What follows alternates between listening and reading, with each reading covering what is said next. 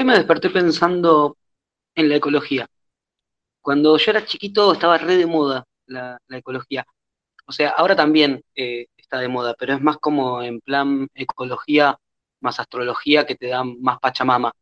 Cuando yo era chiquito la ecología era más de del tipo Liberen a Willy y el, Capitán Planeta. Y, había un libro, que yo no lo tenía, pero lo tenía un amigo y era como común, porque los chicos estábamos todos con el tema de, la ecología, que se llamaba 50 cosas que los chicos pueden hacer para salvar el mundo. Y me acuerdo que yo lo leía cada vez que iba lo de mi amigo, como para ver qué podía hacer yo. Y una de las cosas que decía era que cuando te cepillabas los dientes tenías que cerrar la canilla, porque el agua era un bien muy valioso y escaso en el mundo y entonces cuando dejábamos la canilla abierta eh, derrochábamos agua. Y yo me lo había tomado re a pecho y entonces cerraba siempre la canilla. Pero después pensé que cuando yo era más grande, eh, una vez me llevaron de excursión a aguas argentinas. Y en la visita, el ingeniero que nos guiaba nos contó que el agua que nosotros usábamos en nuestras casas eh, iba toda por un caño y volvía toda al río que después la volvían a limpiar y la volvían a mandar a las casas y así todo el tiempo. O sea que era la misma agua y que no había agua que se perdía. Y entonces me sentí un toque estafado y lo que empecé a hacer fue empezar a dejar la canilla abierta mientras me lavaba los dientes como una forma de, protesta contra esa mentira. Pero bueno, hoy a la mañana pensé que, que a lo mejor no estaba tan bien dejar la canilla abierta mientras me lavaba los dientes. Pero después también pensé que vivo solo y que mm, por lo general, salvo el primero de la mañana, después cuando hago pis no tiro la cadena, punto dos o tres pises, tiro la cadena recién ahí. Así que pensé que de esa manera un poco también me resarcía. Después, después ya me puse a pensar en Cuarentanga.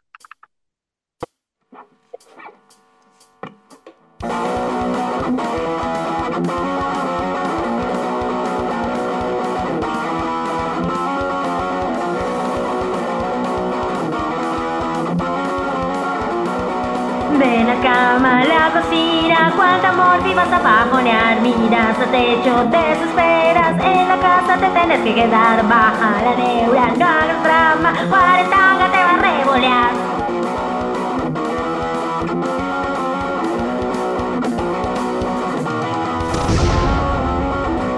Cuarentanga. No te puedo explicar la alegría que me dio acabarme de acordar que va a estar Cuarentanga. Espectacular, qué bien, qué bien.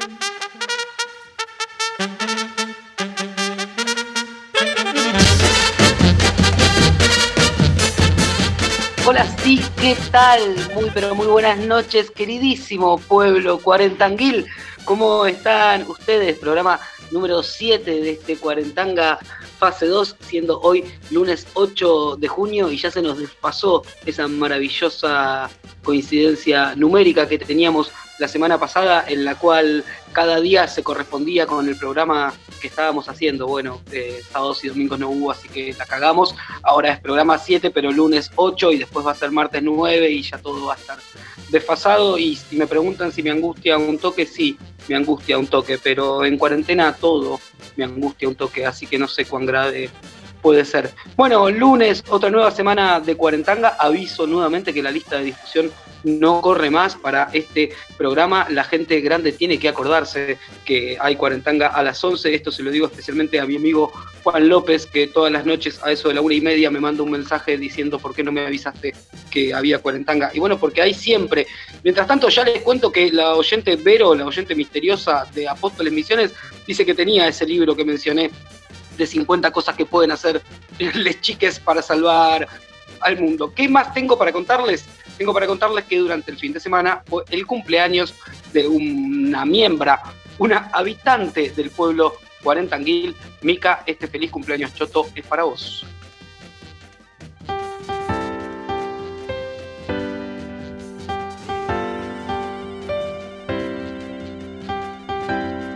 Bien, suficiente del feliz cumpleaños Choto. Eh, Mica, oyente silenciosa, pero que fue una de las que el viernes pasado dijo su edad para poder eh, sortear, rifar o concursar esas seis cervezas de Monkey Monk que tenemos por semana. Así que Mica, el domingo cumpliste años, te decimos feliz cumpleaños. Les aviso al pueblo cuarentanguil que Juan López está acá entre nosotros, se acordó que había programa a las 11 y aprovecho también a saludar a mi amiga Noé, que también está escuchando y avisa, acá estoy negrito. Bueno, muchas más cosas no tengo para contarles de los estudios de Radio Bodoque, sí que casi nos quedamos sin radio, no sé si vieron que arrancamos bastante tarde. El cuarentanga de hoy, no fue por desidia, no fue por desconsideración, sino que el servidor estaba caído, pero nada, oramos y finalmente revivió, así que arrancamos un poquito tarde este cuarentanga, vamos a meterle pata para no terminar tan tarde. La última noticia que quiero darles sobre los estudios de Radio Bodoque, que sé que a ustedes les va a interesar porque es algo que nos acompañó durante la primera temporada, es, ah, esperen que voy a poner una ovación para anunciarlo. Eh, mañana, martes 9 de junio, Gata Chiquita tiene turno para castrarse.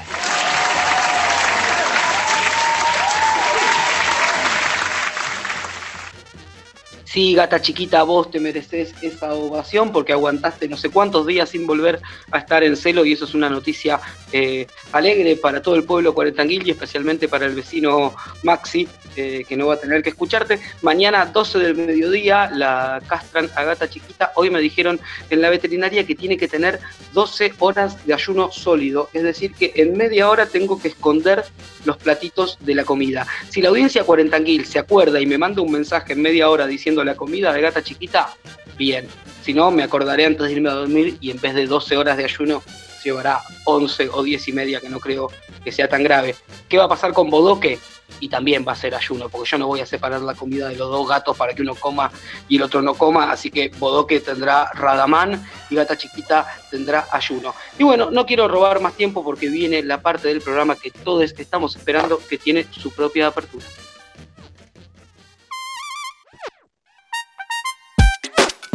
¿Homero? ¡Homero! ¿Aló?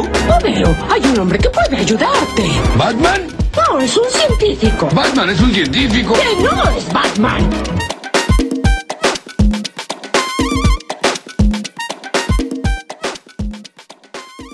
Hola, científico sensible y amigo Carlos Vidal, ¿estás ahí? Hola Javier, acá estoy, te escucho muy bien. ¿Vos a mí? Yo te escucho fuerte, claro, y en el medio de mi pecho hay una fanfarria del altiplano a puro sonido de la alegría que me produce saberte del otro lado de esta comunicación. Y mi corazón es un foquito de heladera que espera que abras la puerta para encenderse, Javi. ¿Cómo te trata la vida? Me trata muy bien en este momento. Me estoy tomando una cerveza, tengo un caloventor en los pies. Lo normal. ¿A mí sabes que el Me- caloventor me hace doler la cabeza? ¿En serio? Lo- ¿Y tenés resuelto chiquito. que es el caloventor? Ah, ¿de Sí, chiquito había caloventor en tu casa? No, en la casa de unos amigos a los que a veces iba a dormir. Bueno, eso explicaría por ahí algunas cosas que En casa no. Che, ¿viste que a vos no te gustan los animales? No, Bueno, hablo del gato y Sí. llueven mensajes. O sea, a la gente sí le gusta, Carlos. El que está mal sos vos. me preocupa de las actitudes de Bodoque que me contaste que estuvo haciendo ayer. Sí. ¿Volvieron? eh, el gato, eh, más le cuento a la audiencia, porque ayer con Sí. Carlos eh, nos vimos en la puerta, en la puerta del cielo, diría. Eh, eh, el gato, vieron que el gato mío ahora tiene un vínculo con el gato de Connie. Eh, bueno, y ahora resulta que lo extraña y entonces tiene dos actitudes, eh, una más peligrosa que la otra. Una es que va hacia la puerta y empieza a rajuñar la puerta y a llamarlo, que bueno, eso es tolerable, pero la otra es que trata de tirarse por el balcón. Pero claro, el balcón tiene red, eh, o sea, trata de tirarse, supongo que trata de ir al encuentro de, de Sí. Morgui, y el balcón tiene red y queda medio ahí como atrapado y nada, da como una sensación de, de mojarrita en los lagos de Palermo cuando la, la sacabas con el medio mundo. Eh, nada, veremos qué pasa. Yo creo que ahora cuando la gata venga castrada se va a reconfigurar un poco toda la, todo el vínculo gateril sí. de- del sexto piso de Radio Bodoque. En Carly, nada, quiero ir a la actualidad. ¿Cuánto hay de cierto que a partir de mañana son gratis los fideos en la Argentina? bueno, no, de hecho, mucho más que los fideos. Hay inclusive bodegas y un montón de otras cosas más, fábricas textiles, biodiesel. me estás, estás hablando por lo que pasó con Vincentín hace un rato. Estoy hablando de lo que pasó con Vic- ¿Es Vicentín o Vincentín? Vincentín es. Hay una Vicentín, N ahí. Como ¿no? Vicente Pe- No, no, no, como Vicente, un, Vicente pequeño. Ah, me pareció que le estabas agregando una N, un Vincentín, No, no. como Vin Vicentín. Diesel. No, en este caso no. Este, yo quería hablar, había hablado con vos que quería hablar de asteroides argentinos, pero bueno, pasamos, nos come la actualidad, Javier. Así que Nada, si querés te cuento un poco qué está pasando con eso. Explicarle al pueblo cuarentanguil y sobre todo a Vero Reynoso qué pasó con, con Vicentín y después vamos a lo que vos querías hablar. No, no, no, de- eh, explayémonos porque como siempre es una oportunidad para hablar de otras cosas. Eh, Vicentín es, no es una serialera, digamos, hay, hay, hay que, cosas que todos sabemos, pero que en estas cosas se blanquean un poco más. Este, las empresas en general no viven de lo que parece que viven. Digamos, no es que Vicentín es una empresa y las empresas venden cosas y con esa plata que venden le pagan a sus empleados y qué sé yo. Em- empresas de ese tamaño lo que son son grandes estructuras financieras y Vicentín hacía trabajo financiero a partir de granos que le compraba a la gente que producía granos y después los vendía. ¿De acuerdo? No es una empresa que siembra cosas, sino que le compra granos a los demás, a los productores y después los vende para afuera. Era una de las exportadoras más grandes de la Argentina. El año pasado exportó 7.425 millones de kilos de grano. O sea, en un país que se dedica a exportar es una de las más grandes, por lo tanto es una de las más grandes del mundo. Y este, venía hace un par de años parada en la bicicleta de pedir plata, porque también una cosa que nosotros dos hablamos hace un par de años, no sé si te acuerdas Javi, que es que cuando uno tiene mucha plata, lo que tiene que hacer es pedir más plata prestada, no gastar la plata que tiene. Ese fue el ¿Te consejo acordás? que me diste. Sí. Bien, entonces, este, las empresas toman ese consejo hasta el extremo. Vicentín consigue mucha guita cada vez que vende grano, pero todo el tiempo se la pasa pidiendo plata prestada. La cuestión es que el año pasado pidió demasiada plata prestada. En otro contexto y en otro gobierno por ahí no le hubiesen prestado tanto, el gobierno anterior le prestó a través de bancos públicos un montón de dinero, algo así como 350 millones de dólares. ¿De acuerdo? Mm. ¿Por qué le prestó dinero? Y esto es interesante para entender un poco la trama de todas estas cosas. Vicentín le compra el grano a los productores, a, a los sojeros, ¿de acuerdo? Sí. Cuando se venía la posibilidad de cambio de gobierno, desde ese maravilloso 18 de mayo, y él le pedía a Alberto que, sea, que encabece la fórmula que yo seré vicepresidenta, todo el mundo empezó a especular con que iban a subir las retenciones, entonces todos los productores fueron a ofrecerle a Vicentín venderle los granos ya, ¿de acuerdo? Que se los Sí. compraran para que le pagaran sin las retenciones que iban a venir después. El tema es que Vicentín, para pagar es- todos esos granos, puso guita, pidió prestada, pero después no hasta que hasta que vendía los granos no conseguía la guita. En esa bicicleta loca que quedó prendido, de golpe dijo, no le puedo pagar a nadie. Sí. No tengo la guita para pagarle a nadie. Así está desde principio de año y hace mucho tiempo que estaba dando vueltas la idea de como uno de los mayores acreedores de Vicentín somos nosotros, es el Estado argentino. Perdón. Sí, en vez de co- no tiene, tiene guita porque ya pagó los granos, pero ahora no tiene guita para devolverle a los bancos la que le prestaron. Para que haga esa movida. Claro, y no tiene guita para pagarle a muchos productores que le dejaron los granos a- a- cuando él iba, y él le iba a poner la guita, digo, todo, todo el tiempo esto, ¿no? Y después le dijo, che, Sí. mira, no tengo la guita para los granos que me diste. Entonces tenés a 2.500 productores medianos, medianos chicos, en el horno, porque no cobran esa guita, y un montón de, ge- 4.000 personas que trabajan directamente para ellos, y un montón más de gente que labura en Santa Fe, para Vicentín, porque Vicentín acopia granos, pero tiene un puerto, ¿se entiende? Pero tiene una fábrica de biodiesel, pero tiene una fábrica de jugo de uva. Digo, son empresas enormes que tienen dueño y no tienen dueño. Digo, son una SA. Por lo tanto, acá. ¿Quién es el dueño de Vicentín? Es una familia de, Santa Fe que empezó eh, en un lugar que se llama, creo que Avellaneda, en Santa Fe. Empezó haciendo ese acopio de granos, le empezó a ir muy bien y empezó a conseguir guita prestada. Y con esa guita prestada se hizo enorme y diversificó un montón. La cuestión es que el ¿Apellido año de esa familia? ¿Sabes qué creo que es Vicentín? No lo sé. No, la verdad que no lo sé. No te quiero decir una cosa que no es. Eh, el, tema es que es, eh, el tema es que es una empresa multinacional, gigante y enorme. Es una empresa grande del mundo. Nosotros no la conocemos porque no nos vende nada a nosotros. ¿Es más grande ¿Entiendes? que Arcor?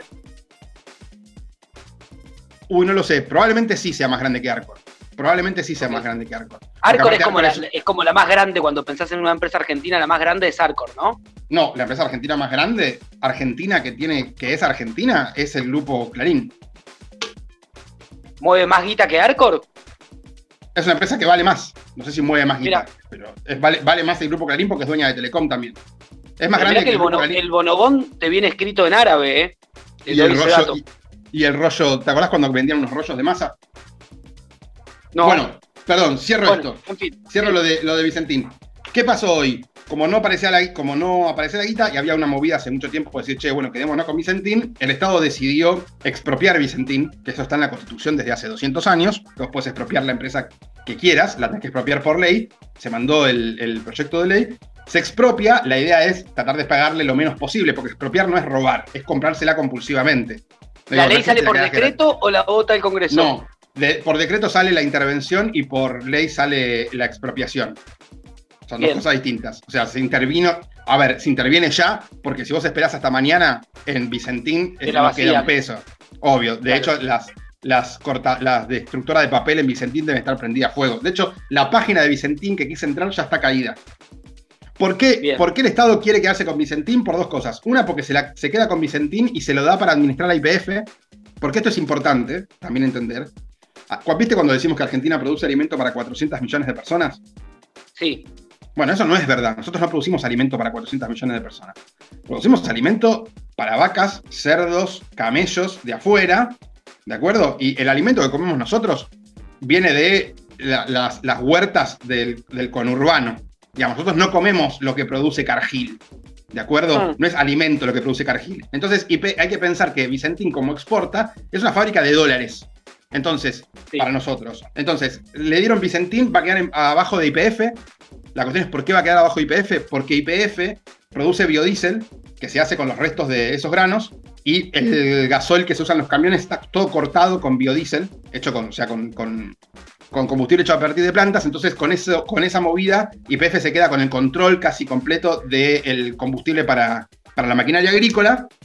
¿De acuerdo? Y otra cosa más que te pasa es que de golpe tenés una de las empresas de granos más grandes del país en manos del Estado y eso te permite tener una empresa testigo. Cuando te venga a negociar Nidera o Cargill o Pioneer o Aceitera General de esa, che, no, porque yo estoy mal, porque viste cómo está la cuestión, vos tenés una empresa propia que te permite decirle, che, pero mira que a mí me está rindiendo esto así como está.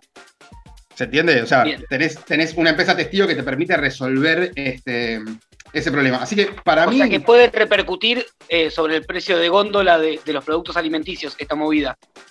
muy a largo plazo, porque nuestros precios no están condicionados por cuánto vale producir un, kilo, un litro de aceite, está condicionado por cuánto vale afuera.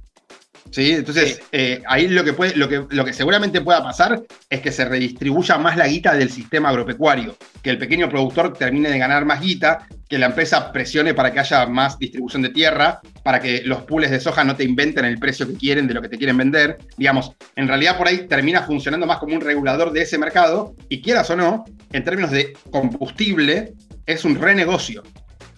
Lo de, lo de, a ver, sacaba un barco, un barco entero lleno de granos por día, Vicentín, para afuera. Es básicamente una fábrica de dólares. Olvídate que la comida va a ser más barata, porque en Argentina la comida nunca va a ser más barata. Otro día hablamos Sí. de eso, pero la comida no es barata porque producimos comida. Aunque parezca raro, es por eso. Lo importante acá es que Vicentín nos va a dar dólares. Eso es, por eso expropian Vicentín. Para quedarse con los dólares de esa exportación y que no te la bicicleteen. Como te la bicicleteaba Vicentín, te la mandaba afuera, lo guardaba, lo jugaba y qué sé yo. Entonces, Bien, hoy lo que pasó es eso. Sí. Ok, vamos ahora a lo concreto. Hasta ahora me la vendés la movida y parece redondísima. ¿Sí? Sí. Inclusive, no solo redondísima, sino legal, me decís que está en la ¿Cuál Constitución sí? hace 200 años y demás. ¿Por dónde le van a salir a pegar? Le van a salir a pegar por dos cuestiones. Una que eh, la- las empresas que administró, que, que suponete que compró o expropió Argentina en los años este, kirchneristas, tenían mucho que ver con cuestiones que no tienen necesariamente que ver con la producción. YPF, por ejemplo, no es la dueña del petróleo. El petróleo es de todos nosotros y YPF lo que hace es como extraer el petróleo de ahí. O Aerolíneas Sí. Argentinas, lo que vos estás quedándote es con el, con el derecho a recorrer ciertas partes del país. Cuando vos te compras una empresa de estas, estas empresas son de una empresa que vive de la gestión, de la compraventa. Entonces, acá vos necesitas toda una estructura más de orden capitalista que tiene que funcionar bien. Porque si funciona mal, digamos, te, te van a terminar comiendo las otras. YPF no tiene competencia. Aerolíneas Argentinas, aunque pareciera que la tiene, no tiene competencia. Vicentín sí lo tiene. Entonces vos con Vicentín vas a tener que seguir siendo tentador para el tipo que te quiere vender los granos y no te los te los venda a vos, porque aparte te lo vendía, se lo vendía a Vicentín porque Vicentín le permitía sobre so- eh, subdeclarar exportaciones, que es lo que hace todos los ricos de este país, que te dicen que exportan 10 y en realidad exportan 20. ¿De acuerdo? Sí. Pagan retenciones por 10 y las otras 10 la dejan afuera. Eso hay que ver cómo funciona, porque en este caso es otro tipo de empresa. Después, Bien, y entonces te van a correr desde que el Estado no puede gestionar una empresa privada porque lo hace mal. Exactamente, y porque se trata de una empresa privada que es una empresa privada pura. Igual eso está basado en una idea idiota, que idiota está sostenida por el capitalismo argentino sobre todo, que es que todos tenemos claro que el oro que está abajo de Catamarca es de todos nosotros y que la empresa que lo gestiona lo único que hace es pagar por el derecho a sacarlo de ahí, ¿no es cierto? Pero no sucede lo mismo con el suelo. Argentina no considera el suelo como considera los otros recursos y debería, y debería este, considerarlo así. Es lo mismo. En Estados el- Unidos, si vos te encontrás petróleo abajo de tu casa, es tuyo, ¿no? Un- sí y no, depende en qué estado te lo encuentres, de qué manera te lo encuentres y todo, pero sí, En estado líquido, digamos. Eh, sí, exactamente, sí. Este, pero, pero no, acá no, acá no, vos tenés la concesión para, inves- para, para estar en un lugar, para Bien. hacer el agujero ahí. Así que nada, es como la concesión del buffet de la escuela, digamos. Perfecto. En, en este caso no, estás poniendo un restaurante. ¿Se entiende la diferencia? Sí, perfecto. Entonces, Me, entonces me, gustó esa, me- esa analogía. Me parece que lo que, va, lo que va a terminar pasando acá es que justo vos compraste una empresa de un sector que está en tu contra y hay que ver cómo, cómo te boicotean en eso. Igual no había solución para este problema, ¿eh? Digo, es una solución, de corte supercapitalista. Si no se hacía, Vicentín se iba a la garcha porque los... A ver, las sociedades anónimas en Argentina, el dueño de la empresa no pone un peso. O sea, acá nadie, se, nadie se hizo pobre con este quilombo, se hicieron ricos. Pero la empresa te cierra, tenés 4.000 personas en la calle y todos los tipos a los que Vicentín le debía plata, no solo la que te debía a vos, que de última la que te debe a vos, vos la licuás. El problema es cuando le debe al productor de soja de 35 hectáreas, si es que existe, de Santa Fe. Claro. ¿Entendés? E- ese chabón se queda sin la guita, la jugaba, ay, que no importa. Se queda sin la guita, eso es un problemón. Y otro problemón es que vos la dejás caer a la empresa y esos clientes te los comen otras empresas de gestión de granos y se vuelven más grandes de lo que vos querés que sean. Es una manera de, un poco, si querés, empatar un poco ese mercado. Bien, Carly, para ir cerrando, eh, tenemos Sí. una oyente que cada día se vuelve más trosca, que se quedó con el Sí. tema de que la empresa más grande del país es Clarín y dice, la empresa más grande del país es Clarín y el Estado le pagó sueldos. Claro, pero porque, pero, eh, a ver, esto que pasó acá en Defendeme Argentina un poco, Alberta. No, no, no lo voy a Si vos defender. sos Alberto, lo- albertista, Lo que voy a decir es, esto ¿vos sos que pasó albertista? acá, yo soy albertista. Porque soy un, ti- porque soy un tibio. Eh, esto, que pasó, esto que pasó acá pasó en todos los lugares del mundo. De hecho, Estados Unidos le pagó sueldos a Amazon, que es la empresa más grande del mundo, este, y está mal, por supuesto que está mal. Pero es el problema de, de tirar bolsas con plata por la ventana, que es lo que estamos haciendo, la agarran todos. Está mal, pero es lo que pasa. Este, a mí, a mí te voy a decir, piso no, no agarré nada. agarré un mango. Te voy, te voy a decir, te voy a decir a mí de esto lo que me parece más importante. Esto es una lectura Sí. política que no suelo hacer. Eh, me parece que que haya pasado esto es una señal más que nada de pueden llegar pa- a pasar las otras cosas que dijimos que por ahí hacíamos.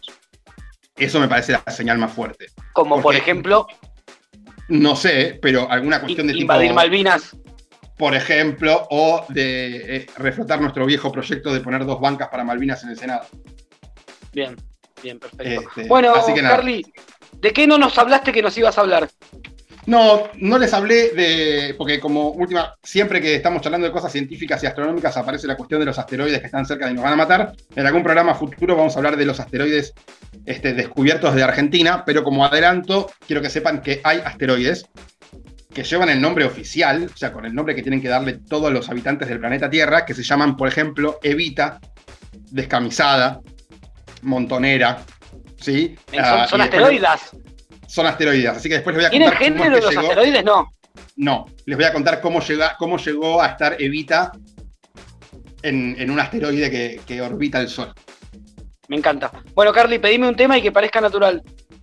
Bueno, mira, el tema en realidad este, eh, tiene, que, tiene que ver con, con un montón de cosas que están pasando en estas pandemias, ¿sí? en las cuales me incluyo, que si vos me preguntás, la verdad, no te lo puedo decir. Así que voy a pedir, no te lo puedo decir, de Liliana Felipe. Algo se está moviendo en el mundo, pero no te lo puedo decir porque no tiene sentido. No te lo puedo decir porque tú sabes que yo sé que ya lo sabes. No tiene tiempo, no se detiene, no se contrata, no se distribuye, no es inyectable, no se chupa, no idiotiza, no está en el super, no se mete, no suaviza, no tiene precio, no está en la bolsa, no son los choros del Banco de Galicia, no es compatriota de nadie, no va a misa, no es un aborto que el Papa canoniza. Es enemigo del gobierno y los poderes. Es un brillante rito al frente al vacío. Es una cosa extraordinaria de la vida que es. No te lo puedo decir. No te lo puedo decir. Porque no tiene sentido. No te lo puedo decir. Porque tú sabes que yo sé que ya lo sabes. No tiene madre, no tiene abuela. No tiene santo, tampoco tiene vela. No da dolor, tumor, rubor, no cicatriza. No está a la venta, no se ve, no se cotiza. No se desea, no se seduce, no se decide, ni se desdice. No es un espejo, no es un templo, no da risa. No tiene angustia, ni se psicoanaliza. Es enemigo del gobierno y los poderes. Es un brillante rito al frente es una cosa extraordinaria de la vida que es. No te lo puedo decir, no te lo puedo decir, no, no te lo puedo decir.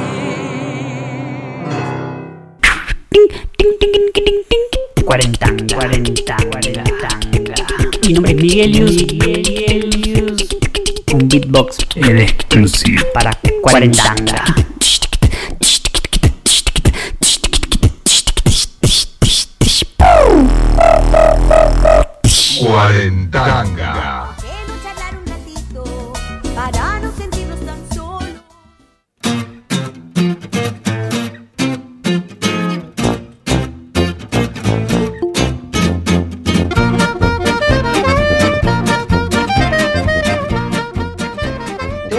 Bloque de Cuarentanga fase 2. Hoy es lunes 8 de junio y son las 12 menos 10 de la noche. Pasó nuestro científico sensible, el amigo Carlos Vidal y el pueblo cuarentanguil delira por su columna. Eh, llegan mensajes de todo tipo. Quiero resaltar uno que dice: A él no le gustan los animales y yo tan perrita. Eh, no sé cómo, cómo tomarlo. Eh, está Connie. Ahí, Connie, hubo gente que propuso que te quedes con Bodoque mientras no pueda comer. Ah, son menos 10, ya le tengo que estar por sacar la comida a la gata.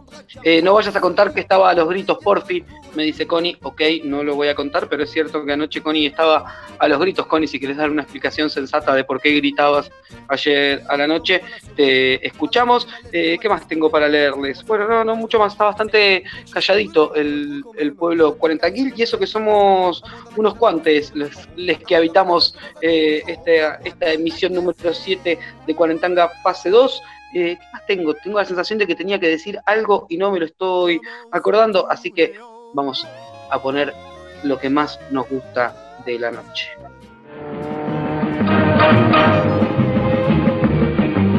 Velocidad.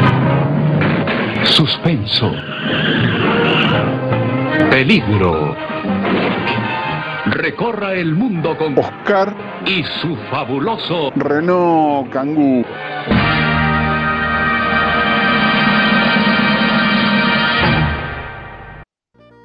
Oscar Stum, señoras y señores, el mejor movilero de la radiofonía nacional, internacional e interestelar. Oscar, ¿estás ahí? Estoy aquí, Javier Conde querido, ¿cómo estás, hermosura? ¿Cómo va? Hola. Guárdame un segundo, ahí ya estoy. Ya detuve Sí. el auto, ya detuve el móvil y ya estoy acá con vos. Me gusta que siempre tengas eh, la precaución de estacionar el auto cuando, Sí, cuando hablas supuesto. con el pueblo cuarentanguil. Me parece un gesto Siempre. de, de responsabilidad tuya. Bueno, ¿cómo estamos? ¿Dónde estás? Es la primera pregunta que te queremos hacer todos. Estoy en el barrio de Boedo, en la mismísima avenida Boedo y se podría decir entre Venezuela y Agrelo. Entre Venezuela y Agrelo sobre la calle Boedo. Sobre la calle Boedo. Estás muy cerca de lo de mi madre. Ah, mirá, mirá. Eh, A pocas cuadras. Boedo Y al también de lo de- 400. También de lo de Diego de Angola. Ah, mira, mira, mira, mira.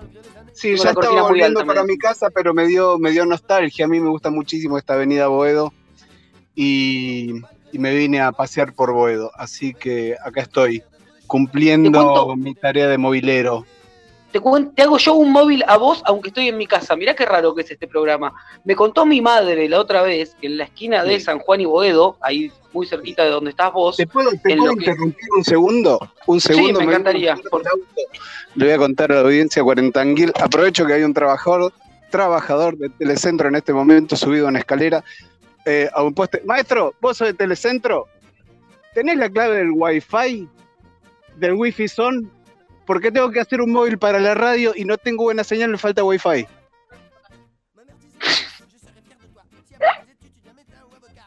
Pero yo no, no soy abonado, lo que quiero es el que es gratis. ¿Qué onda?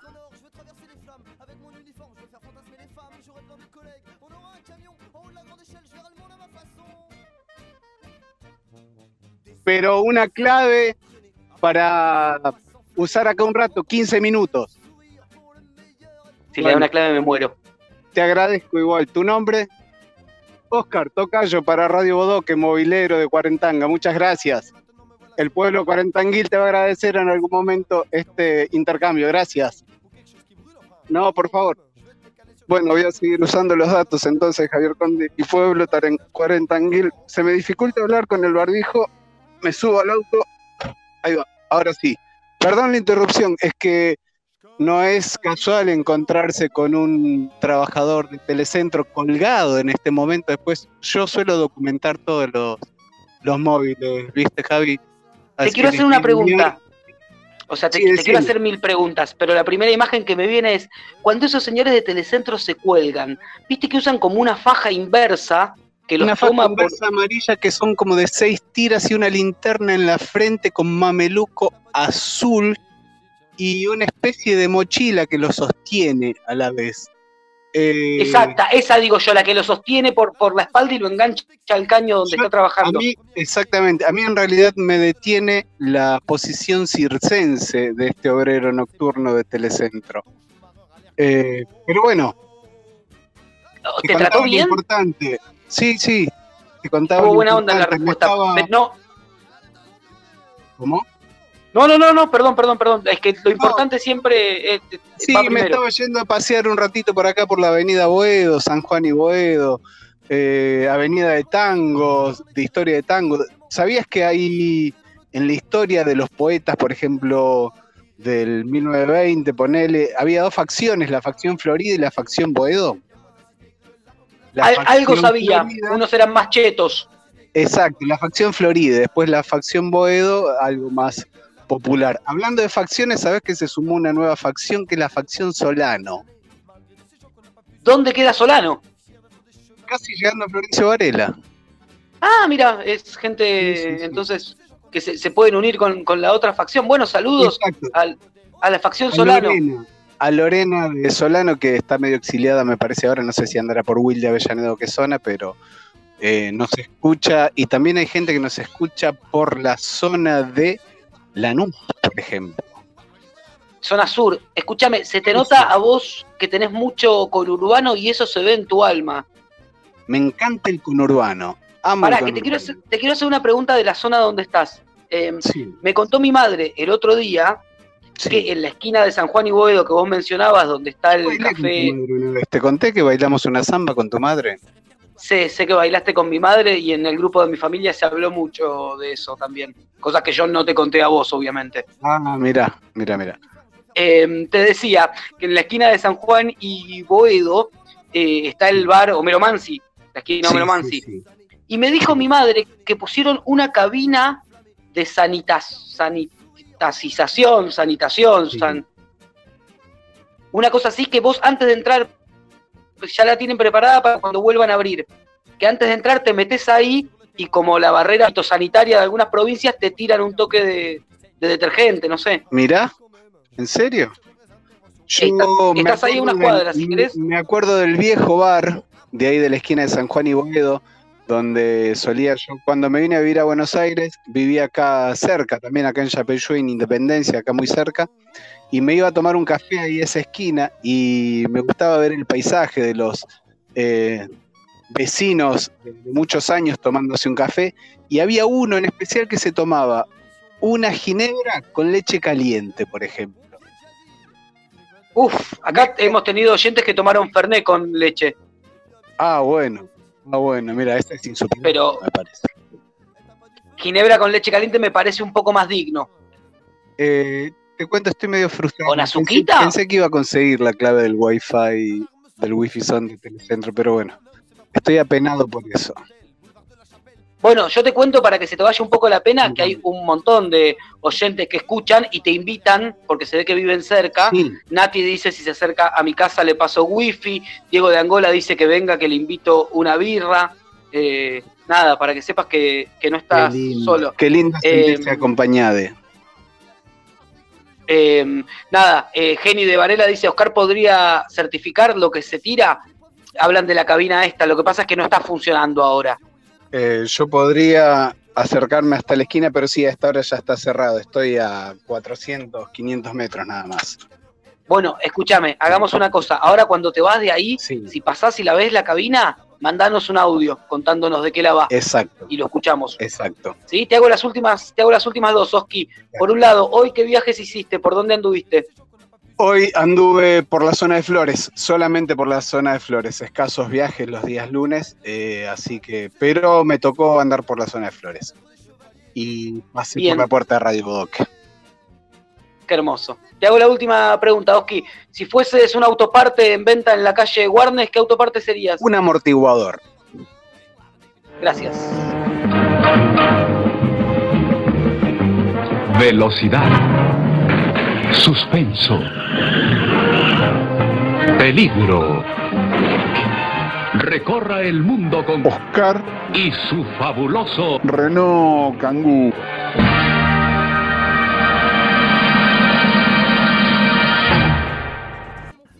Todos. Soy Connie, Ay, eh, no, no, callate. Connie. Callate, Connie. Eh, se metió, se metió Connie.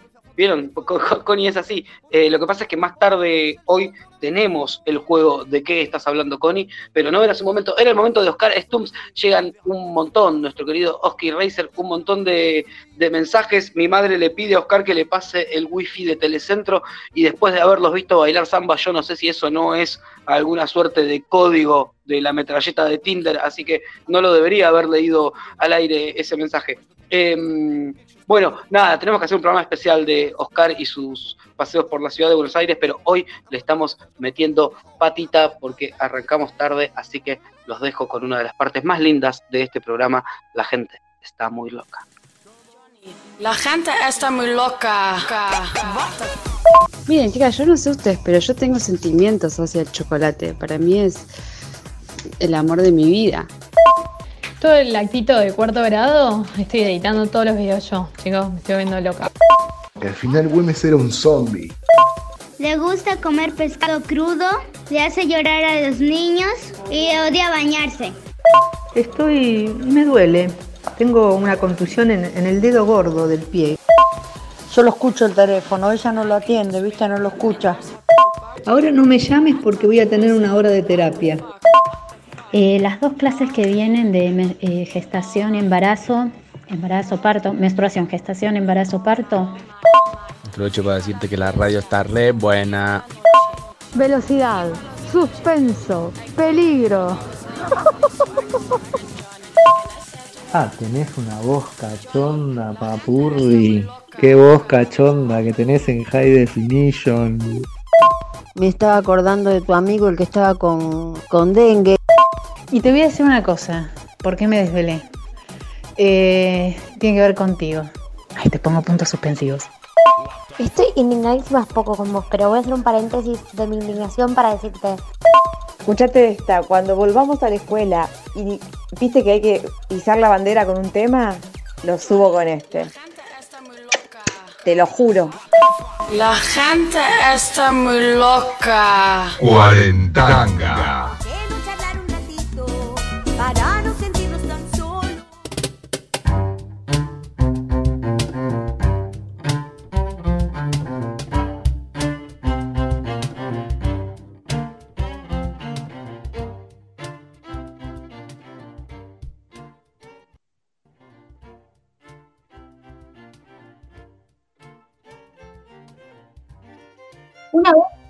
Fui a una ginecóloga, Marta, y me preguntó con cuántos hombres me, me había acostado, había tenido relaciones sexuales. Y le mentí. Bueno, sí, ¿quién, quién no le mintió alguna vez a la ginecóloga? No sé. Pero, ¿eh? sí. Mm. Y bueno, igual es feo. No sé, y- pero ¿le mentiste para arriba o le mentiste para abajo? Para abajo, obvio. No, no, obvio, no, yo le hubiera mentido para arriba. No, porque no la viste a Marta con su batita, no sabes lo que era, espeluznante. Y claramente, porque yo estaba preparada para que me ponerme, para exponer mi intimidad, pero esto fue demasiado. Y además, eh, claramente me quería medir a nivel de promiscuidad. Yo la vi. Creo que le dije sí. No sé, igual después hice la listita. ¿Y cuánto te dio? Nah. Bueno, yo no, yo igual no, yo no tengo ginecólogos fijos ni ginecóloga, o sea, siempre voy a uno distinto. Eh, no por placer. Igual podría ser, qué sé yo. Pero no, en realidad tiene que ver con que no encuentro a la persona indicada, ¿viste? Son todos re momias. A ver, eh, Lucía, eh, vamos a completar la ficha de ingresos, ¿sí? Eh, decime, edad, Eh, 36. Ujú, anoto. Eh, fecha de la última menstruación, Eh, no sé, fue la semana pasada. No, la otra. Hace dos semanas, más o menos. No sé, no la tengo Mi- anotada. mira, mira, es importante que vos anotes, ¿viste? Que, que lleves el registro de tus ciclos, es muy importante. Sí, sí, yo anoto. Sí que anoto. Sí, pero no me pudiste decir y es importante, te puede servir esa información. Ok. Em, ¿Tenés pareja estable? Uy, ¿cómo le explico? No sé qué es la estabilidad, qué sé yo, no sé, hay dos o dos, tres personas que son estables. Sí, Anoto. Decime, ¿cómo te cuidas? ¿Profiláctico? ¿Pastilla? hijo de puta, esta pregunta la odio. ¿Por qué asume que soy heterosexual? Y además, ¿las patillas de qué me cuidan? Bueno, Anoto. Mm, eh, ¿Estuviste embarazada? eh, no. Mm. Eh, bueno, eh, mirá, si vos querés, me parece que es momento de que empecemos a hablar de ese tema, ¿sí? Bueno, por tu, por tu, tu edad. Y Las odio, boluda, las son la odio. peste mal. Las odio, son las el odio. mal. Son lo peor, peor infecto. Igual sabes que yo tengo una que es genial. Confieso. Tengo una ginecóloga que es lo más. Se ¿Sí? llama Libertad. ¿Cómo? Te juro, se llama Libertad. ¿En serio se llama Libertad? Sí, posta. Alto y es lo más, nombre. es vieja, o sea, vieja grande, ¿eh? señora, eh, una abuela. Sí. Pero es lo más, es fantástica. Y de hecho, yo por supuesto estaba en mis planes ir. En realidad estaba pensando porque la verdad es que yo me parece que con esto del contexto de pandemia hay un montón de gente que no se va a ir a hacer los controles. Porque Claro. está bien, no da. Sí, no es importante, ¿no? Y, y me dio como una especie de nostalgia. ¿Una nostalgia de, de los controles? No, una nostalgia, una nostalgia de libertad. Ay, no, una nostalgia de libertad, me encanta. Suena bien, ¿no? Sí, suena, suena, como para re hacer lindo. un tema. Sí, le podemos dio. hacer un tema. Bueno, sí, dale. Tengo una nostalgia de libertad entre las piernas. Ya hice catarsis, ya está. Está bueno decirlo porque, bueno, es así. Muy adulta, sin tensiones, viste que se empiezan a decir cosas, se acabó el amor y eso es lo que pasa. Depende del grado de adultez que uno tenga y cómo se encaran las cosas. Hoy tenemos consejería. Y Chiqui, Chiqui, ¿ya mandaste tu consulta? Vale todo. Qué bien lo vamos a pasar. Mm, mm.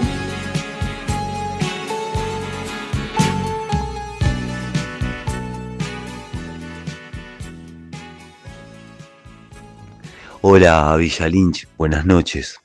Les hago una consulta. Yo frecuento un amantecito divino que viene a casa y hace tres semanas pasó, rompió la cuarentena, me golpeó la puerta, no me mandó mensaje, me golpeó la puerta de casa tipo once y media de la noche y pasamos una velada inolvidable. De esto, tres semanas.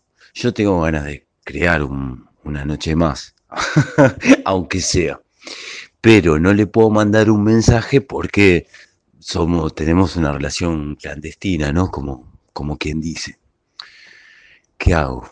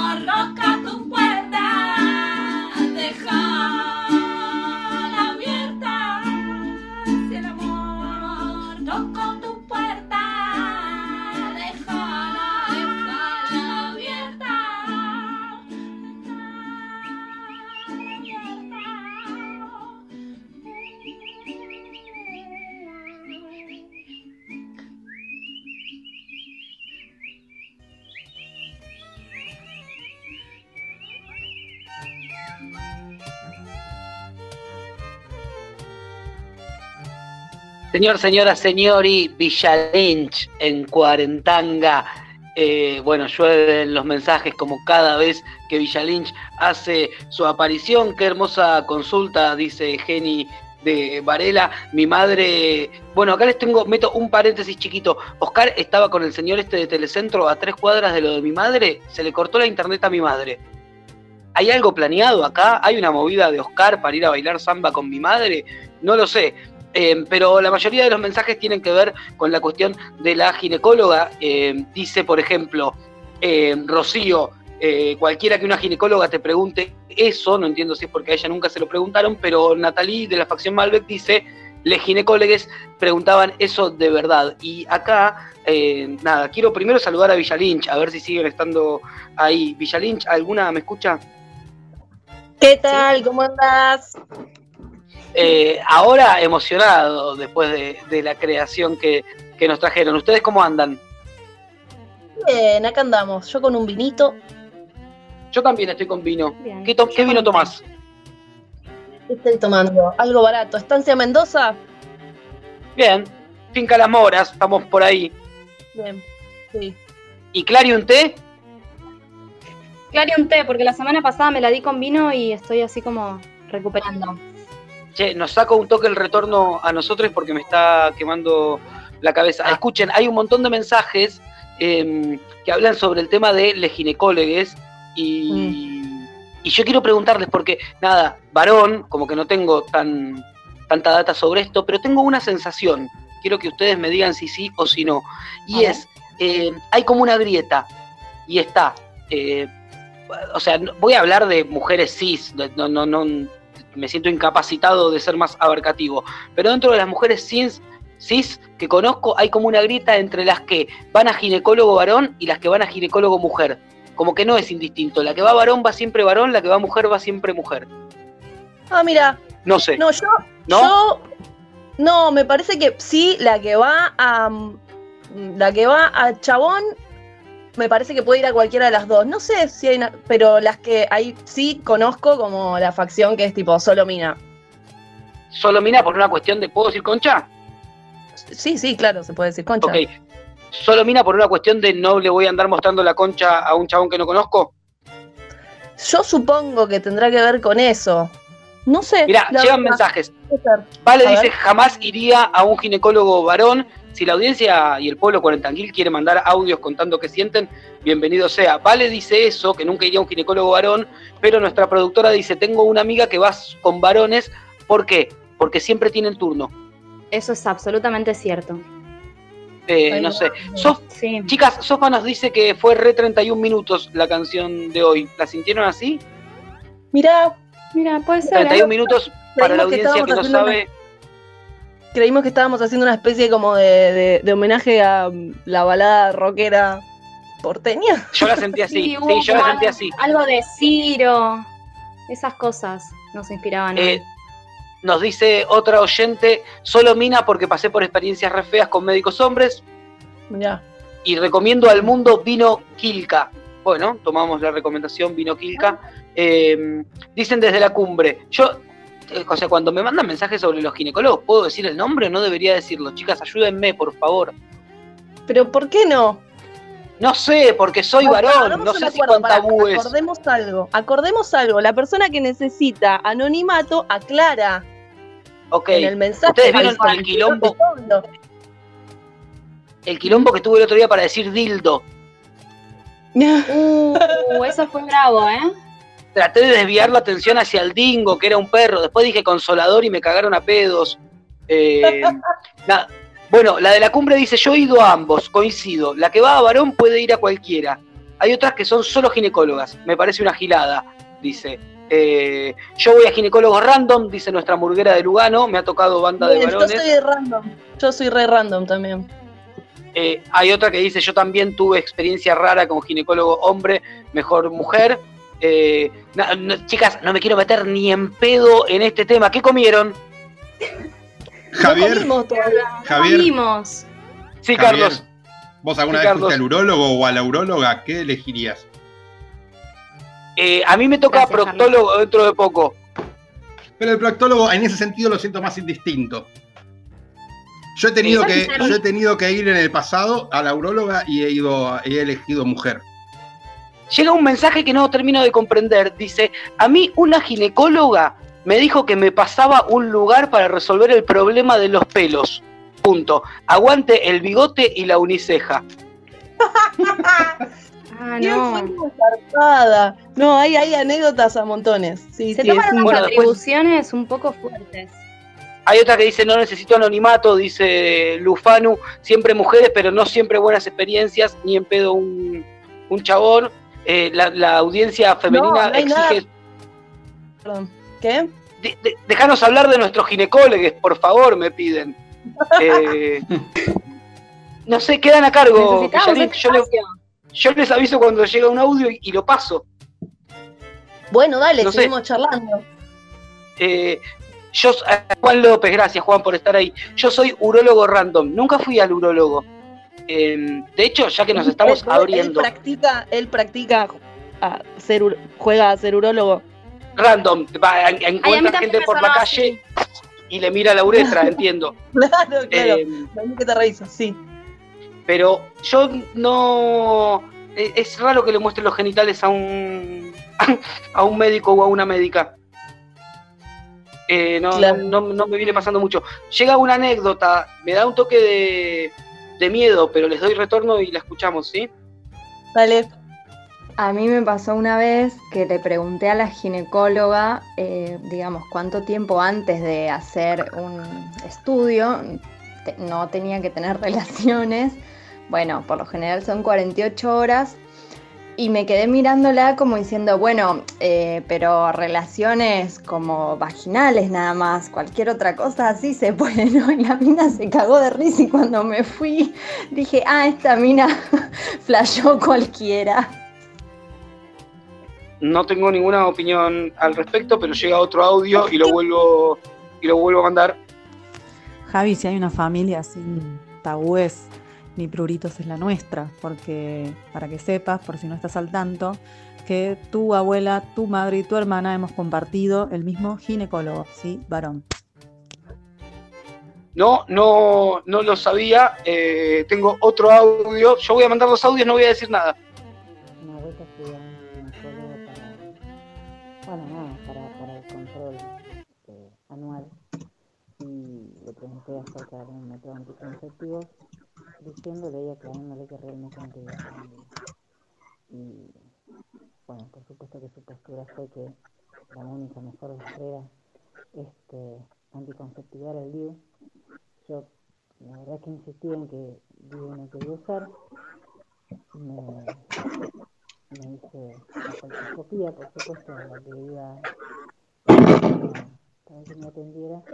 Y Bueno, pens- sé que yo era el único que no lo estaba escuchando, pero me dicen que no lo estaba escuchando nadie. Para mí, el problema es que tiene la voz como mu- muy grave y entonces no lo podemos escuchar. No sé qué estaba diciendo, se escucha así hiper, hiper bajo, sí, eh, me imaginé que no lo sabías, me dice mi hermana, no, no lo sabía, no sé si lo quería saber. Nati la hamburguera me dice, eh, ¿por qué me cuesta tanto hablar de esto? No, no, no, no es que me cueste, es que siento que no tengo, no tengo nada que, Muchas. que, que aportar. Eh, quiero ver si llega algún Pero audio y quiero cortar este aprender, bloque. Mucho para escuchar, mucho para, para, para acopiar. Eh, Conde, eh, yo estoy feliz, chocha, eh, con la catarata de mensajes. No hay mucho para responder. Me parece que era un poco este, la intención. Bien ahí. Bueno, bien, me alegro, me alegro que hayan abierto esta puerta, que evidentemente era necesaria. Eh, hacía falta hablar un poco de ginecólogos en Cuarentanga que no había pasado. Perfecto, buenísimo. Entonces vamos a seguir pensando más a ver si se sigue generando o nada que ver. Vamos a buscar Bueno. el tema tabú hasta que no lleguen mensajes. Digamos, bueno, ok, es esto. De la consejería no hablamos casi nada, finalmente. Por ahí nos pasamos. Ay, qué linda consulta, ¿no? Qué linda consulta, qué linda consulta. Llegaron comentarios al respecto de la voz del muchacho. Ah, sí, ya. Nosotros lo voz, comentamos eh, también. imponente. Che, eh, no, nada. Bueno, me- el único mensaje que me hizo sentir bien en todo esto fue el de Clara, que me dice, ¿le sacaste la comida a los gatos? Y me llega un mensaje más. y no sé si va a tener que ver con el programa. ¿Lo mando al aire? Y Mandalo. mandalo, nos hacemos cargo. Vamos. Buenas noches, Cuarentanga. Yo recuerdo en el orden de la exposición genital y, eso, una revisación médica para los bonaerenses. Yo creo que corría. Y el médico fue absolutamente brusco. Creo que era palpar a ver si tenían los testículos en su lugar y el glande en su lugar. El chabón fue tan, tan brusco que creo que lloré, no me acuerdo. Pero fue un dolor tremendo. Y supongo que el tipo lo hizo para que no me excite, pero era ya otra cosa. Bueno, un beso grande. Dijo genitales con esa voz y a mí me pasaron cosas, no sé al pueblo Cuarentanguil. Ah, ¿Quién fue ese doctor bonaerense en los 90? Eh, ¿alguien, quiere, ¿Alguien quiere levantar algo de eso? Nada, o sea, ¿saben qué? Yo siento que tengo una deuda con el pueblo cuarentanguil, que me acusan de que no me abro y de que hay temas tabú.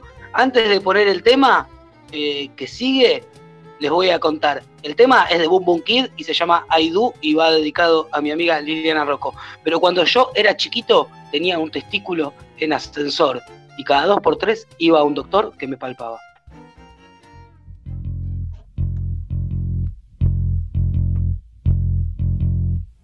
Cuando llamaste esta tarde,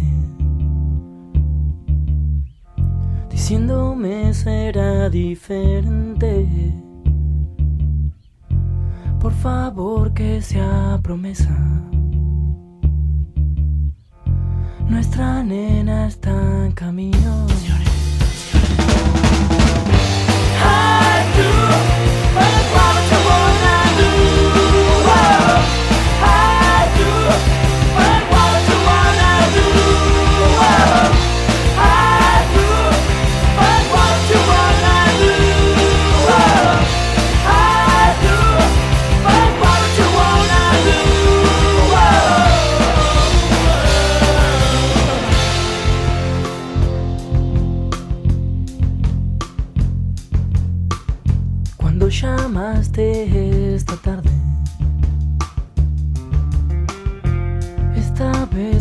promesa,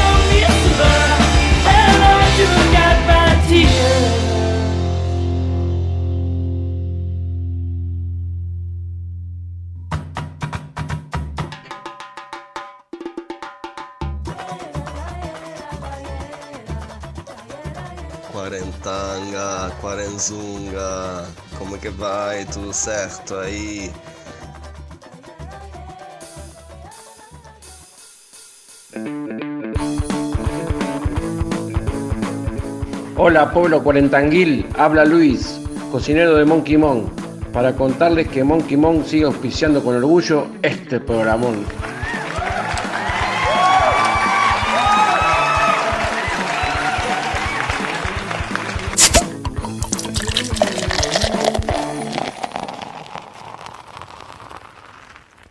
Cuarentanga.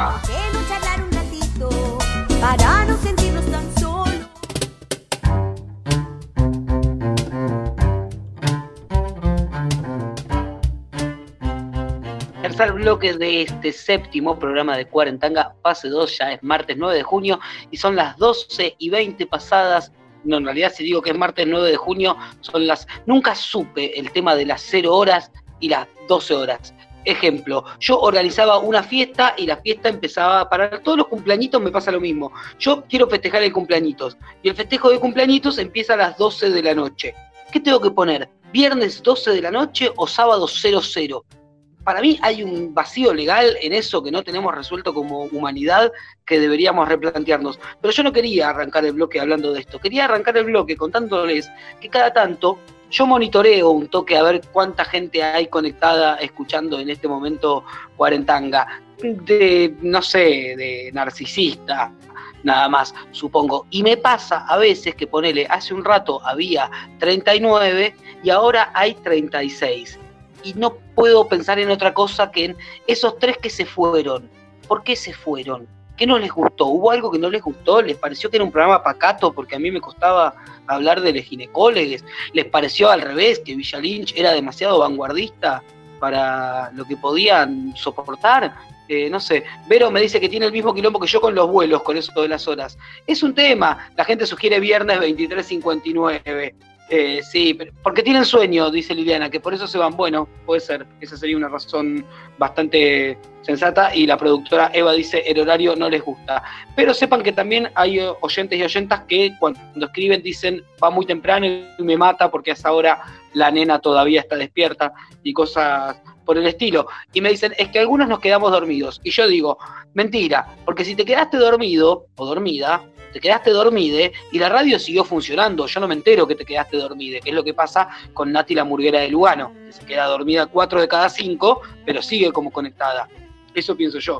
Eh, bueno, dice Vero, deja que se vayan y yo creo que tiene toda la razón del mundo. El que se va eh, se lo pierde y sobre todo lo que más se pierde es la parte que viene, que es la parte que más nos gusta a todos nosotros.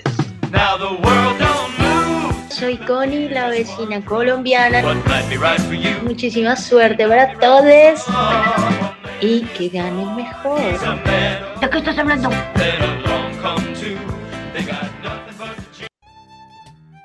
Para quienes recién se suman ahora a la fase 2 de Cuarentanga, les cuento, eh, estamos por jugar al ¿De qué estás hablando, Connie? ¿Quién es Connie? Connie es la vecina colombiana, lo dice ella misma que usa lenguaje inclusivo porque dice todes y vive a un departamento de distancia del mío. ¿Cuál es el problema que tenemos con Connie?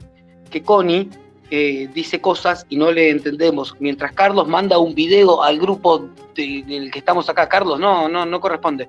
Eh, porque ahora lo quiero ver y no lo puedo ver, porque se rompe cuarentangas y me pongo a ver un video mientras tanto. Les decía, Cori nos habla, nos habla en colombiano y nosotros no le entendemos. El juego este consiste en adivinar de qué estás hablando Connie. Connie va a decir algo y ustedes van a tener que escribir qué es lo que está diciendo Connie. Después cuando Connie nos manda la explicación, vemos quién estuvo más cerca y algún premio le damos. Tengo un guayabo muy sapo perro. Ayer que más prendía que arbolito de Navidad. Eh, la verdad que necesito un buen motoso. ¿De qué estás hablando Connie y qué es lo que necesitas? ¿Un buen qué? ¿Un buen mocoso? ¿Será? Necesita un, pibe, digamos, un buen mocoso. Eh, ¿De qué está hablando Connie? Eh, la gente se quedó enojada con los que se iban de Cuarentanga, el que se va sin que lo echen, dice Lore de Varela. Eh, Connie se quedó con lo del horario. Hola Connie, estamos en el juego que lleva tu nombre. No son 12 de la noche, serían 12 de la mañana, como son las 12 de la tarde. No te entendí, Connie, y eso que estás escribiendo. ¿De qué estás hablando, Connie? Eh, necesita un buen café. Bueno, Liliana arriesga. Se la pegó anoche y tiene resaca, necesita un buen café. O sea, un mocoso sería un, un buen café, eso es lo que entendemos. Juan López, fiel a su estilo, manda mensajes y los elimina, pero ahora pregunta, ¿quiere helado? ¿Será eso lo que quiere Connie? Eh, tengo alta resaca, anoche me la repegué, necesito un plato de ravioles y soda fría. Esto dice Connie, dice nuestra oyente Natalie de la facción Malbec. Bueno, puede ser, eh, Connie está escribiendo, yo les paso una vez más el audio de Connie y por favor, concéntrense de qué estás hablando, Connie. Tengo un guayabo muy sapo perro. Ayer que más prendía que arbolito de Navidad. Eh, la verdad que necesito un buen motoso. Me parece que es un buen motoso y no un buen mocoso lo que necesita Connie, que a su vez dice, sí, quiero helado. Juan, si le querés mandar un cuarto un kilo de helado a Connie, eh, te paso la, data. Eh, me gusta ahí ese cuarentinder, ¿eh? puede llegar a andar. Dice Motoso, dice Liliana, sí, sí. Me la puse en la pera anoche, qué bien me vendría una birra helada. Traducen desde la cumbre la frase de Connie. Que lo que quiere la Connie, lo que quiere es que la besen, dice una oyente. Eh, puede ser. Eh, me la di en la pera, alta resaca guacha, traduce Claris de la facción Flores Norte. Eh, la birra helada para bajar la resaca. ¿Es verdad eso? de que para la resaca tenés que tomar más birra, a mí me parece un concepto medio como raro y de falopero, pero lo está diciendo mi hermana, así que no, no, no, no me animo a decir eso. Necesita dormir, una siesta, dice Jenny desde Varela. Eh, hay oyentes que, que también, esto lo aprendí hace poco, las, las juventudes a esto le dicen shipear. Presten atención porque abro un paréntesis y explico algo para que se sientan más jóvenes. Shipear es cuando vos ves a dos personas que no son pareja y flashás que harían una buena pareja. Entonces los estás shipeando. Que entiendo viene de relationship, eh, imagino que es como relación. Eh, en México usan la birra para bajar la resaca de tequila, me dice Jenny, bueno, pero el pueblo mexicano es un pueblo bastante complicado. Bueno, lo paso una última vez y después vamos con la respuesta. Tengo un guayabo muy sapo perro. Ayer que más prendía que arbolito de Navidad. Eh, la verdad que necesito un buen motoso. Soy el único que piensa que va a decir tengo un guayabo que sapo Pepe y al final cambia sobre el final y dice sapo perro. ¿Qué es un sapo perro? Eh, hay una oyenta que me pide que la shipee con alguien, eh, qué sé yo. La birra a la mañana es de duro, sin dudas, gracias Natalie. Vos y yo vemos la vida con unos anteojos casi del mismo aumento. Me la puse en la pera y necesito un pingui, dice Noé, pero no sé lo que es un pingui. ¿Qué sería un pingui? Eh, se la pegó en la pera, madrugó y necesita una siesta, traduce Diego de Angola. Ayer quedé más prendida que arbolito de Navidad. No sé qué querrá decir, pero lo empiezo a usar a partir de hoy, nos dice Lorena de Varela. Eh, esto no se dice al aire, va esta. Ah, perdón, hay dos oyentes que nos dicen que la shipiemos. Chiques, el cuarentinder les necesita. Y aprovecho y meto un paréntesis y les cuento, este viernes, el viernes que viene, viernes, martes 9, miércoles 10, jueves 11, mar viernes 12, tenemos trasnoche de Cuarentanga. Nada, vayan llevando a la tintorería sus mejores prendas porque se viene, se viene, que haya quedado recaliente y que hoy necesite una mota, traduce Lili, necesita un buen Papá Noel, nos traduce Vero, y yo les voy a decir que la respuesta de Connie, aquello de lo que estaba, me da pena terminar este, este juego, nunca quiero mandar la respuesta porque me gusta cómo traducen a Connie. Pero bueno, hubo gente que, que estuvo. Necesita un buen Papá Noel con paquete, me aclaran, ¿no? Chiques, están hablando de Connie. ¿Quieren que les cuente algo de Connie? Eh, tiene un nuevo emprendimiento. Nada. Mañana van a tener novedades, pero ya pasó por muchos emprendimientos en esta cuarentena y tiene uno nuevo. Mañana les cuento de qué se trata. Ahora les doy la respuesta. Y significa que tengo una resaca inclasificable Ayer tomé más de la cuenta y me emborraché considerablemente y necesito una buena siesta. Bien, la clave me parece que tenía que ver con el necesito una buena siesta. Eso era lo que más nos estaba costando sacar. El resto más o menos la pegaron, la de la resaca, alguien tiró poesía, dijo que madrugó.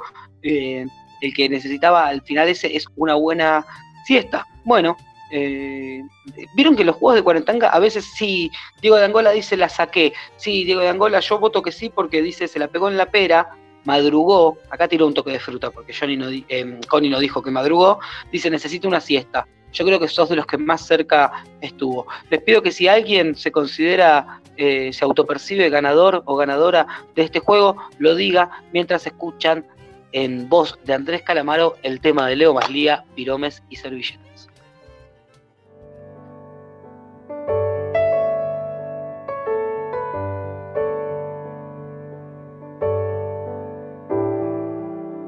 En Montevideo hay poetas, poetas, poetas, que sin bombos ni trompetas, trompetas, trompetas van saliendo de recónditos altillos, altillos, altillos, de paredes de silencios, de redondas con puntillo. Salen de agujeros mal tapados, tapados, tapados y proyectos no alcanzados, cansados, cansados, que regresan en fantasmas de colores, colores, colores, a pintarte las ojeras y pedirte que no llores. Tienen ilusiones compartidas, partidas, partidas, pesadillas adheridas, cañerías de palabras confundidas, fundidas, a su triste paso lento por las calles y avenidas.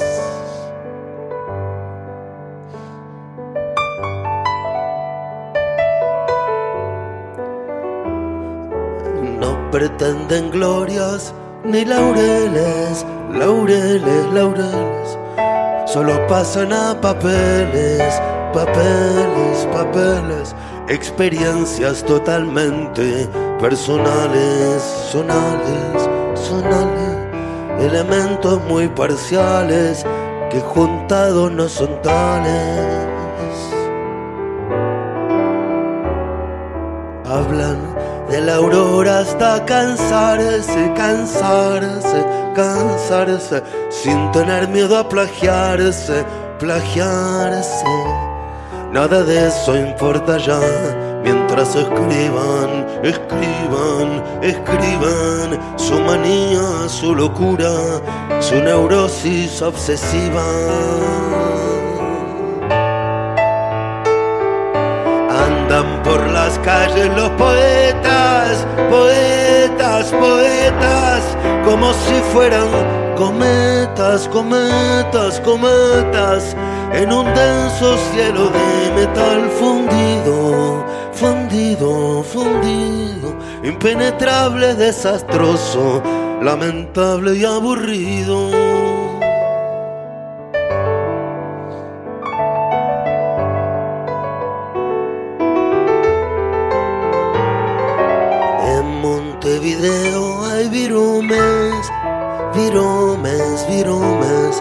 Desangradas en renglones, renglones, de palabras retorciéndose confusas, confusas, confusas, en delgadas servilletas, como alcohólicas reclusas.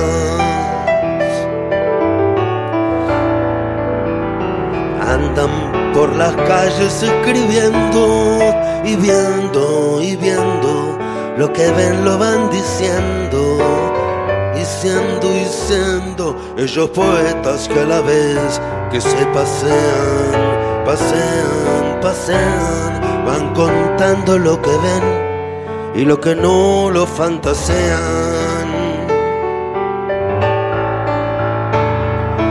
Miran para el cielo los poetas,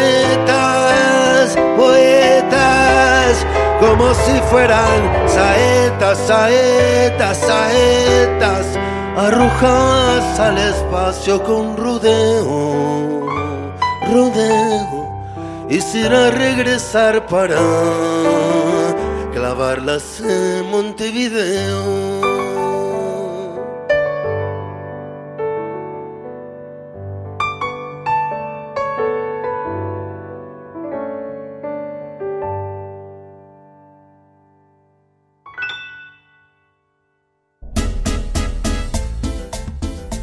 Quédate en Cuarentanga. Aislamiento a calzón quitado.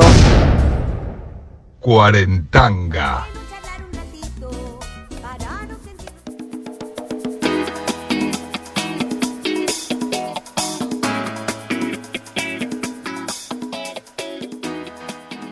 Se nos va a la edición número 7 de este Cuarentanga, fase 2, Primero que nada quiero agradecer a quienes no se durmieron y siguen acá en esta mancomunión que nos caracteriza. Eh, y quiero decirles que con respecto al tema que sonó recién, el pueblo cuarentanguil se manifestó casi con unanimidad. ¿Qué dijo el pueblo cuarentanguil? Alto temón de Leo Maslía, arruinado por Calamaro, y yo estoy de acuerdo, y lo que hablábamos con Tonga recién es que es verdad, pero garpa por raro, porque mucha gente no sabía que existía esa versión de Calamaro del tema de Leo Maslía. Y como para arruinarles un poco este momento que se van a dormir a todos los que festejan a Leo Maslía, qué genio que es Leo Maslía y demás, sepan que Leo Maslía es un militante anticuarentena. No la tenían esa. Creo que la dije en la primera temporada de Cuarentanga. Sigan el Instagram de Leo Maslía y van a ver que milita en contra de la cuarentena. Y tengo la sensación de que es medio garca, lo dije y lo quería decir. Calamaro arruina todo, dice Nati, exacto, no lo sabían. La versión de Jaime Ross está re buena, dice Tonga, sí, pero ese era caer en el cliché y si hay algo que trata de no hacer Cuarentanga es caer en el cliché. Me pregunta Jenny de Varela, ¿en serio? Sí, Leo Maslía milita en contra de la cuarentena. Después hace cosas divertidas, pero también milita en contra de la cuarentena. Eh, ¿Le estás diciendo Tonga a Tinga? Me preguntan. Puede ser, porque chicas, soy Tinga, lo aclara él mismo. Perdón, Tinga, no te tengo agendado y te recuerdo de programas anteriores. Eh, me gustaría saber si vos sabés cómo me llamo yo para el caso. Eh, bueno, voy a dejar de pelear con la audiencia cuarentanguil porque esto va a ir en desmedro del programa. Les voy a contar entonces para cerrar que el viernes vayan llevando a la tintorería su prenda más bella porque tenemos trasnoche y que yo cuando terminó el juego de Connie dije si alguien se autopercibe ganador del juego que lo diga ahora pensando que nadie iba a escribir y que yo iba a poner eh, un tema de los Guns N' Roses, pero digo de Angola se autopercibió ganador del juego y me pareció muy bien, es cierto que estuvo cerca y que porque eh, nada, autopercibirse ganador y como el tema que eligió pensé que le iba a gustar a mi amiga Gise, decidí dejarlo. Así que nos despedimos, mañana a las 11 nos estamos encontrando de nuevo. Ya saben, este programa no tiene lista de difusión, así que si les parece que alguien lo puede llegar a disfrutar y puede llegar a sentirse bienvenido en el pueblo Cuarentanguil, le avisan y le mandan el link. Si no, seremos les que estamos. Diego de Angola eligió para cerrar Cuarentanga de las pelotas personalmente.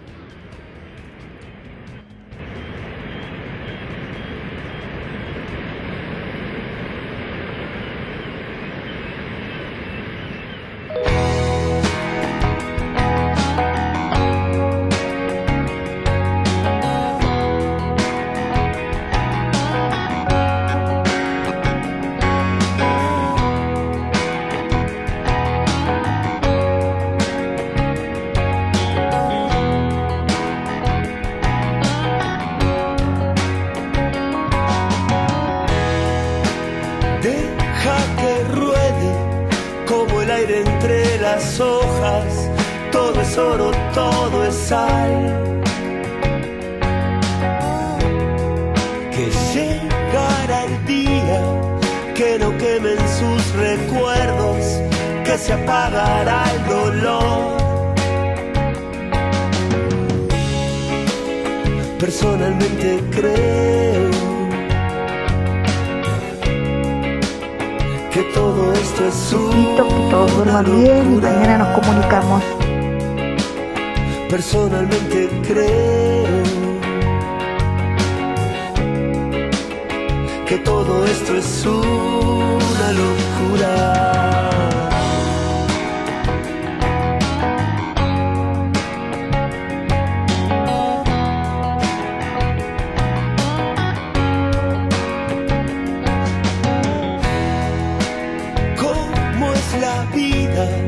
¿Cuántas veces en el cielo?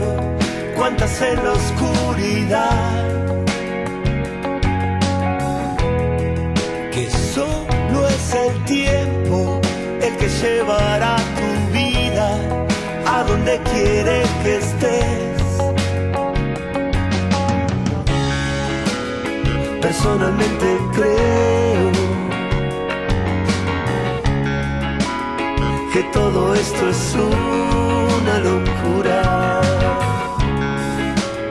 Personalmente creo que todo esto es una